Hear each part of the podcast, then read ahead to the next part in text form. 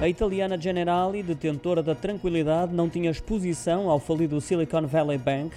Não corre por isso qualquer risco neste momento relacionado com o colapso desse banco que ocorreu no final da semana passada, assegurou o administrador financeiro da seguradora Cristiano Borian, enquanto apresentava as contas de 2022 em conferência de imprensa e citado pela agência Reuters. Os lucros no último ano subiram 2,3% para quase 3 mil milhões de euros, apesar de ter registrado um impacto negativo de 154 milhões por causa dos investimentos na Rússia. Já o resultado operacional aumentou 11,2% para 6 mil milhões e meio de euros com a subida das taxas de juro a impulsionar o desempenho do ramo vida. Foi o mais elevado sempre, tendo ficado também acima das expectativas dos analistas consultados pela Reuters.